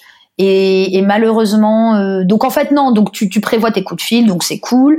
Moi, j'ai des amis vraiment très très très, enfin j'ai un groupe d'amis très soudés, donc j'ai pas pris de distance avec mes amis. On s'appelait toujours hyper souvent, puis la magie des réseaux sociaux, on a beau on a beau cracher sur Facebook et tout ça, enfin c'est quand même magique. Vraiment, les gens arrivent à suivre tout bah ce que tu fais, ils arrivent à prendre des nouvelles sans prendre des nouvelles. Et vraiment pour les, je me dis, moi j'avais une amie qui était venue ici avant, avant Facebook, elle me disait mais j'achetais des cartes euh, des cartes téléphoniques qui coûtaient une blinde. Enfin c'était tu partais en Australie tu partais euh, à l'autre bout du monde et c'était chaud quoi tu vois pour communiquer. Aujourd'hui en vrai tu bah le sens pas. Par contre ouais maintenant au bout de quatre ans je vais pas te mentir euh, et puis tu vois là je suis encore rentrée en France cet été euh, bah plus dans le quotidien et moi, ça, j'en souffre de plus en plus. Moi, c'est dur pour moi de voir les gens qui vieillissent, euh, les enfants qui grandissent. Je suis plus là. Comme je disais, je suis marraine euh, d'enfants que je vois pas grandir. Je suis marraine d'enfants qui me connaissent assez peu. Parce que c'est pas parce qu'on fait un Skype de temps en temps et que, enfin, tu vois, je veux dire, en vrai, es, quand t'es pas dans le quotidien d'enfants de moins de 3 ans, euh, la relation, elle est compliquée à établir. Oui, bah oui, euh, oui, Moi, ça, c'est vraiment un truc que je vis mal. Vraiment, c'est bête, c'est les enfants, en fait. mes potes, euh, si tu veux, on a, on a des années, des années d'amitié derrière nous. Donc, nous, même si on se parle pas pendant six mois et qu'on se revoit demain, c'est comme si on s'était quitté hier. C'est vraiment, ça, ça, je le vis en ce moment pas très bien. Euh, ce que je vis pas bien aussi, bah oui, c'est de pas pouvoir. Euh, enfin, le problème, c'est que l'Australie, c'est loin, quoi. Donc, quand tu rentres, tu rentres une fois par an. Et quand tu rentres, c'est un marathon c'est pas des vacances clairement. Euh, ouais, t'es obligé d'aller voir tout le monde. Tout vivre à 100 à l'heure. Et au final, et quand tu fais les comptes, c'est ça le plus déprimant, c'est que du coup, moi, les gens importants, par exemple, tu dis bon bah, ok, on va passer tout un week-end ensemble, et tu te dis bon un week-end, quand tu rentres trois semaines un week-end, c'est énorme. Hein. Tu te dis bon bah ouais, on a été 100% ensemble pendant un week-end, c'est merveilleux. Et après, tu te dis bah voilà, c'est les deux jours où j'ai vu mon meilleur ami ou ma meilleure amie dans l'année. Et ça, c'est déprimant. Et voilà, et tu peux plus te dire euh, non, ben tu fais quoi ce week-end? Tu peux plus te dire euh, tous ces trucs-là. Et, euh, et ça, ouais, ça c'est c'est dur. Et c'est du coup, c'est pour ça que je te disais que c'est une constante quand même remise en question de, de, de pourquoi tu fais ça.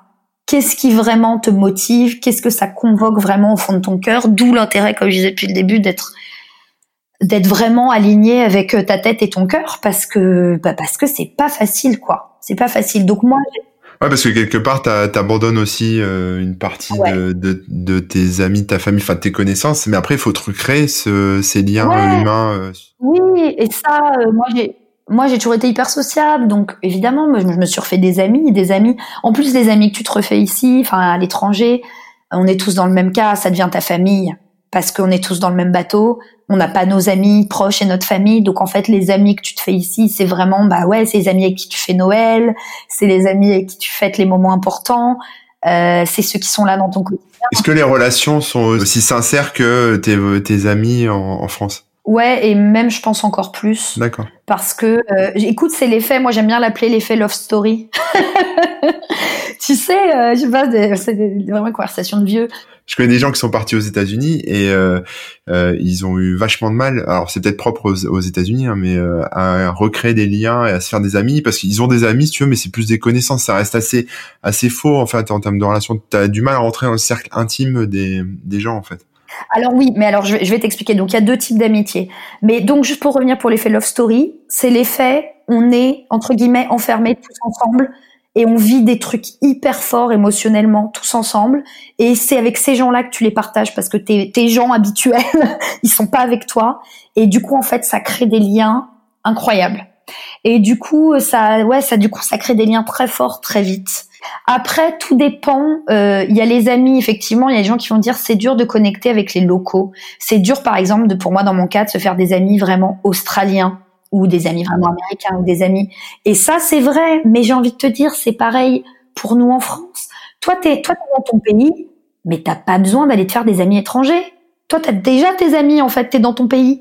Donc moi, j'ai la chance d'avoir des amis australiens parce que moi, tous mes amis australiens australiens, je les ai rencontrés dans le cadre du travail. C'est-à-dire que ce sont des gens que j'ai vus tous les jours.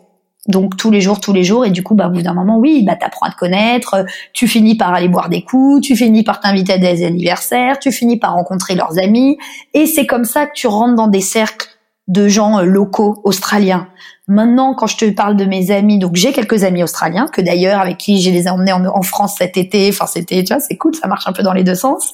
Euh, maintenant, la plupart de mes amis sont pas des Australiens, ce sont des Français ou d'autres nationalités, brésiliens, euh, espagnols, italiens. Enfin, voilà, comme je te disais, les multiculturels, quoi. T'as des amis expats en fait. Ouais, vraiment.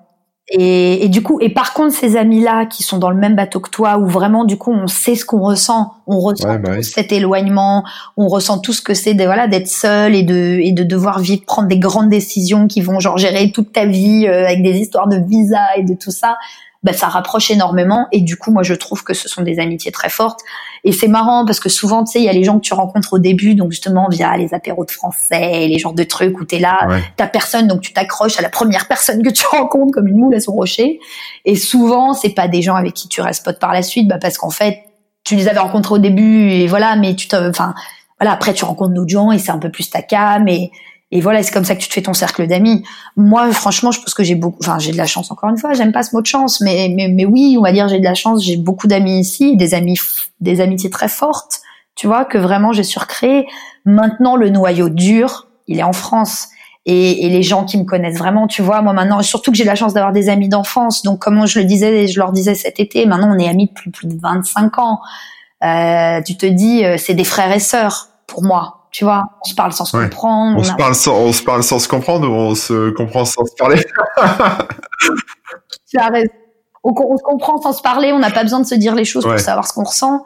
Mais c'est vrai que c'est quand même des efforts de d'entretenir cette, cette, cette amitié et surtout vraiment avec ce côté aussi de en vieillissant, c'est con, mais voilà, tu vois, j'arrive dans la deuxième partie de ma trentaine tous ces amis avec qui on a vécu plein de moments très forts, moi je les ai quittés bah, il y a quatre ans, donc au début de notre trentaine.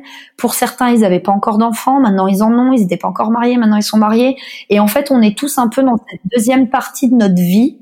C'est con, hein, mais moi c'est comme ça que je le ressens dans cette deuxième partie de notre vie où c'est un nouveau cycle et c'est un peu une nouvelle vie, c'est des nouveaux nous.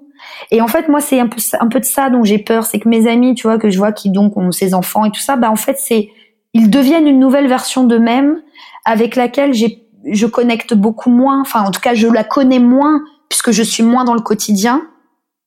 Et j'ai peur.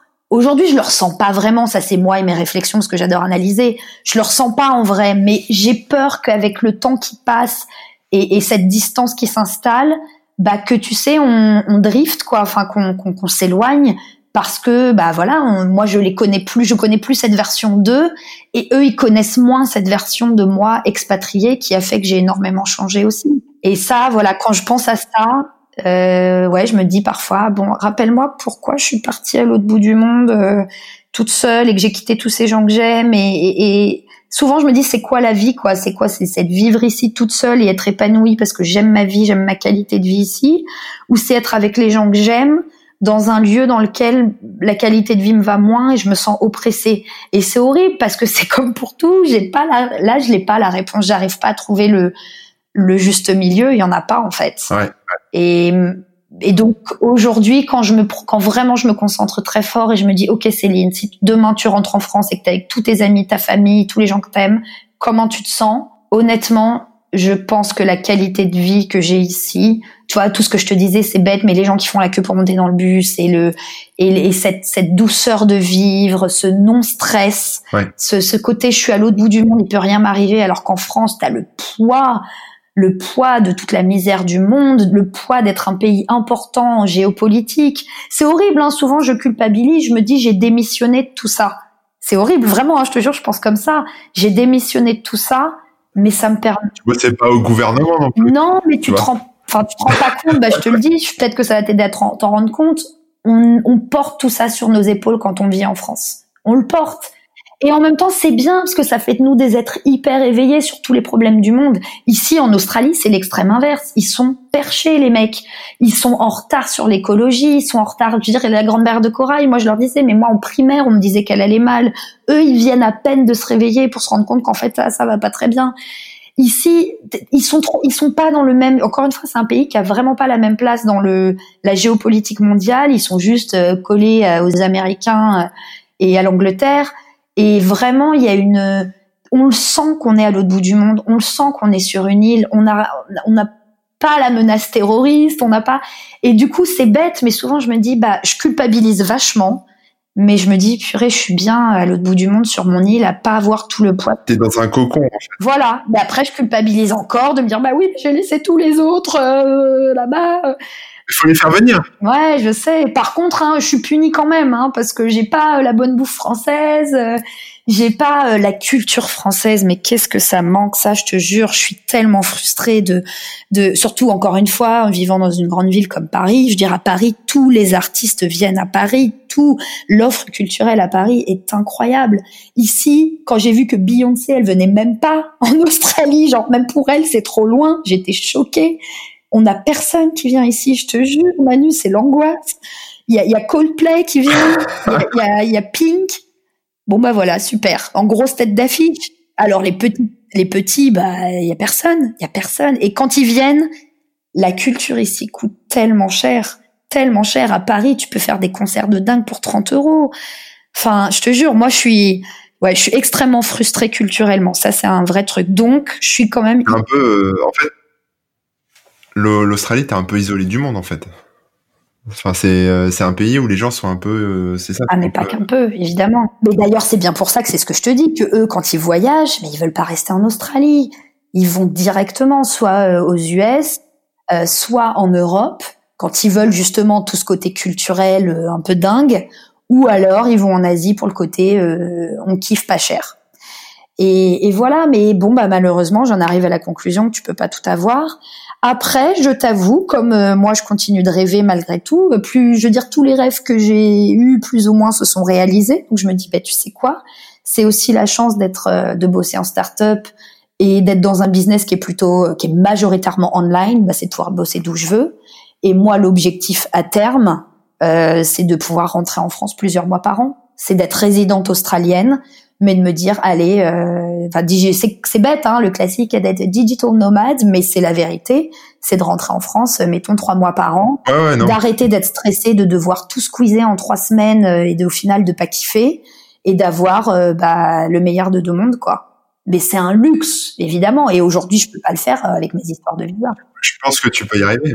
Honnêtement ouais et c'est ça mais je me dis je vais ouais. Là aujourd'hui, tu vois, donc euh, aujourd'hui tu me prends dans un jour où je suis plutôt optimiste et je me dis je vais y arriver, je vais tout faire pour y arriver, je mettrai tout en œuvre pour que ça devienne une réalité et que je ouais et que j'arrête un peu de, de souffrir de ce de cette distance quoi. Je voudrais que tu recommandes aux gens qui nous écoutent, je sais pas, un livre, euh, une musique, euh, un film que tu que tu aimes ou que tu as aimé et qui, est, qui est important pour toi moi j'aime beaucoup, je suis, j'aime énormément ce qui se fait en ce moment en termes d'humour en France.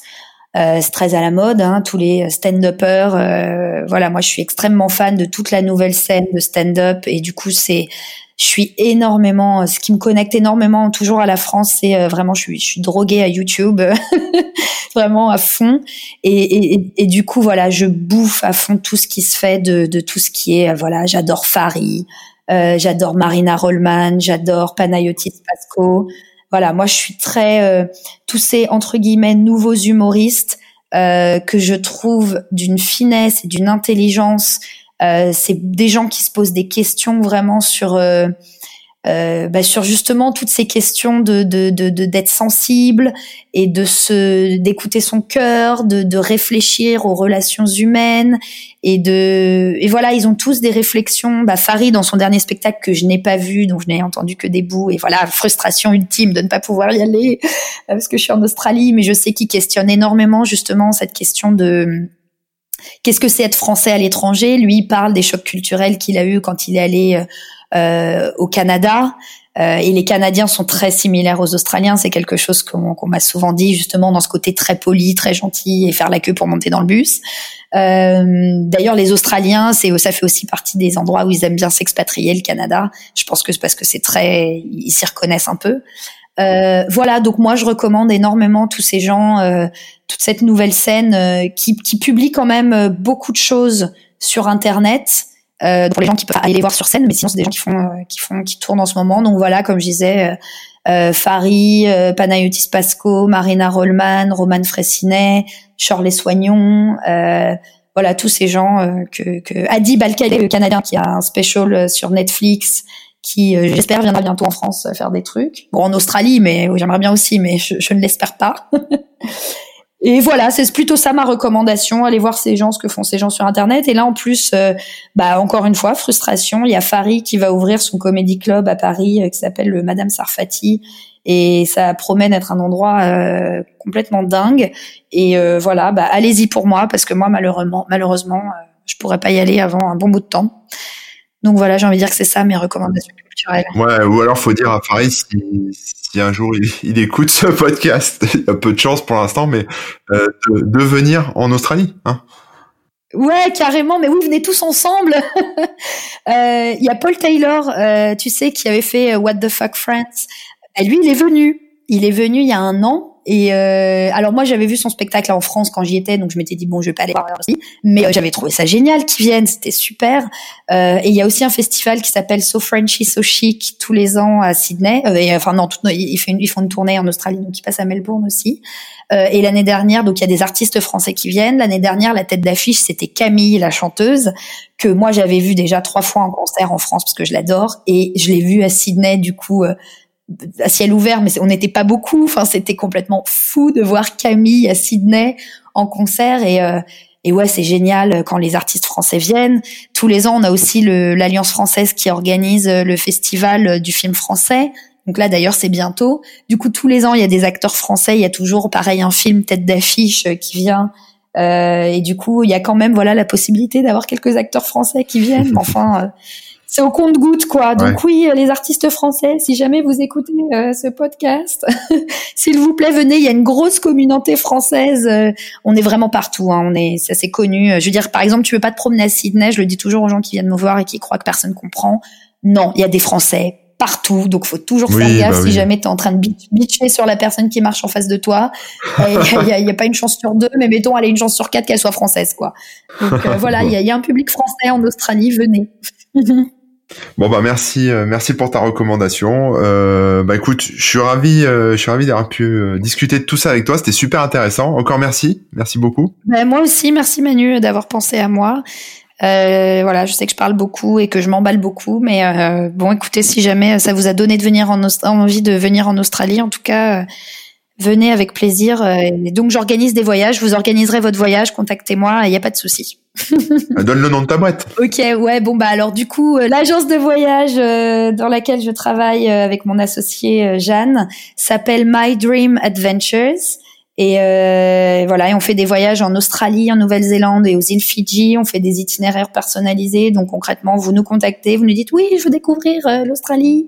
J'ai tant de temps et je voudrais venir à tel moment. Et nous, voilà, on vous crée le voyage de vos rêves. Et, euh, et, voilà, et on est passionné et on fait des voyages euh, voilà, qui vous permettront de découvrir la beauté de toutes ces destinations euh, magiques. Voilà. Et si les gens veulent te suivre en ligne, où est-ce qu'ils est qu'ils doivent aller? Ou effectivement, bon, j'ai un blog euh, que malheureusement, il est toujours en ligne. Hein, je, je, continue de payer mon hébergement, mais que j'ai pas mis à jour depuis un certain temps parce que j'ai plus le temps. Euh, donc mon blog qui est klein.fr mais sinon, j'ai lancé un podcast euh, l'année dernière qui interviewe des expatriés justement, euh, donc majoritairement qui sont basés en Australie, mais pas que. Euh, j'ai aussi fait des interviews de Français qui ont vécu ailleurs ou de non-Français. Euh, j'ai notamment une super interview de Rosie qui est euh, néo-zélandaise et qui a habité à Paris. Donc elle, elle faisait le, le, les chocs culturels, mais à l'envers pour nous. Bref, voilà, donc des, des, des, des, interviews d'expats euh, et du coup, ouais, sur leur rapport à voilà, qu'est-ce que ça fait pour eux d'être expatriés, pourquoi ils ont voulu changer de pays. Et je trouve ça super Et du coup, ça s'appelle Entre deux chaises. Et euh, voilà, et donc ça s'appelle Entre deux chaises sur toutes les plateformes de podcast. Et le site internet, c'est entredeuxchaises.net. Chers auditeurs, vous allez maintenant remarquer une petite différence en termes de, qualité de son parce que j'ai recontacté Céline euh, suite bah, à tout ce qui se passe en ce moment euh, justement sur les feux en Australie. Hein. Il y a beaucoup de choses dans les médias, il se passe beaucoup de trucs là-bas et on n'est pas forcément bien informé. Alors Céline, qu'est-ce que tu peux me dire de la situation actuelle en Australie bah, vis-à-vis des incendies et de tout ce qu'on voit, bah, nous, de notre point de vue d'Européens à la télé? Écoute, ça fait plusieurs mois qu'on est face à cette crise ici. On était d'ailleurs étonnés que personne n'en parle dans le monde, mais malheureusement, il faut toujours que ça prenne des conséquences dramatiques pour que l'info circule, apparemment. Euh, malheureusement, une fois que les images dramatiques ont commencé à circuler, il y a le sensationnalisme qui s'est mis en route et ça s'est plus arrêté. Et euh, moi, ce que j'ai envie de dire aujourd'hui, c'est que oui, c'est un événement dramatique et c'est catastrophique pour la faune et la flore, et bien sûr pour les humains touchés. Et on est vraiment ravis de l'élan de solidarité qui s'est mis en place dans le monde. C'est justement, ça redonne foi en l'humanité. C'est vraiment beau. Euh, maintenant, le seul problème, c'est qu'on a l'impression que tout le monde croit que toute l'Australie est en feu euh, suite aux nombreuses images qui ont circulé, notamment certaines cartes euh, erronées. Donc déjà, il faut savoir deux choses. Les feux en Australie sont une chose tout à fait normale. Euh, ce sont les feux de prévention qui sont mis en place chaque année par les gouvernements ils font partie de la gestion de l'écologie en Australie, et ce depuis l'époque des aborigènes. Justement, ils permettent de prévenir les feux de brousse tels qu'on en a en ce moment. Ils permettent aussi aux animaux de partir petit à petit et à certaines espèces de plantes de se régénérer. Donc ça fait vraiment partie de la nature. Et oui, il y a vraiment régulièrement des feux en Australie, mais ils sont tout à fait normaux. Les feux en ce moment qui font l'objet des gros titres, ce ne sont pas des feux de ce type, ce sont bien des feux de brousse. Mais ce qu'il faut savoir, c'est que la taille de l'Australie, c'est équivalent à la taille de toute l'Europe. Euh, et les zones des feux dévastateurs sont situées dans les Blue Mountains à plus de 100 km de Sydney environ, sur une partie de la côte sud située entre Sydney et Melbourne, et sur Kangaroo Island dans l'Australie du Sud. Donc oui, c'est catastrophique, mais à l'échelle de l'Australie, ce sont vraiment des zones très petites. Tout le reste du pays va bien et il est tout à fait possible d'y voyager sans aucun problème. Pour vous donner une idée, euh, si on prend les feux qui ont lieu en ce moment dans l'état du Victoria, donc dans les alentours de Melbourne, euh, si jamais vous vouliez voyager sur la West Coast, par exemple, euh, bah, imaginez que c'est comme si vous vouliez aller en Bretagne, mais qu'il y a des feux en Pologne. Bon, a priori, euh, vous dites pas, bon, bah non, je vais annuler mon voyage en Bretagne parce qu'il y a des feux en Pologne. Et eh ben c'est comme ça qu'il faut réfléchir pour l'Australie. Cette idée que les gens ont que toute l'Australie est en feu a également des conséquences dramatiques sur l'économie du pays et principalement sur le tourisme qui est une ressource principale de l'Australie. Et forcément, en tant qu'agence de voyage, nous, on se retrouve directement impactés et on se retrouve désormais à faire un gros travail de réassurance pour faire comprendre aux gens que oui, il est tout à fait safe de venir voyager en Australie. Le pays est gigantesque et il a vraiment, mais encore plein de merveilles à offrir et à découvrir. Et d'ailleurs, c'est même l'occasion de venir faire du volontariat si ça intéresse certaines personnes pour euh, aider le pays à se remettre de cette catastrophe. Donc si jamais vous êtes intéressé de venir voyager en Australie, euh, de venir aider, n'hésitez pas à me contacter pour avoir plus d'informations. Vraiment, ne tournez pas le dos à l'Australie, on a besoin de vous. Super, merci beaucoup. Bah écoute, j'étais ravi de te recevoir dans ce premier épisode de Parallèle. J'espère, chers auditeurs, que ça vous a plu. Euh, quant à moi, bah écoutez, je vous dis à très bientôt, hein, parce que l'idée c'est d'en faire deux par mois comme ça. Donc en attendant de se retrouver, bah écoutez, prenez soin de vous et à bientôt. Ciao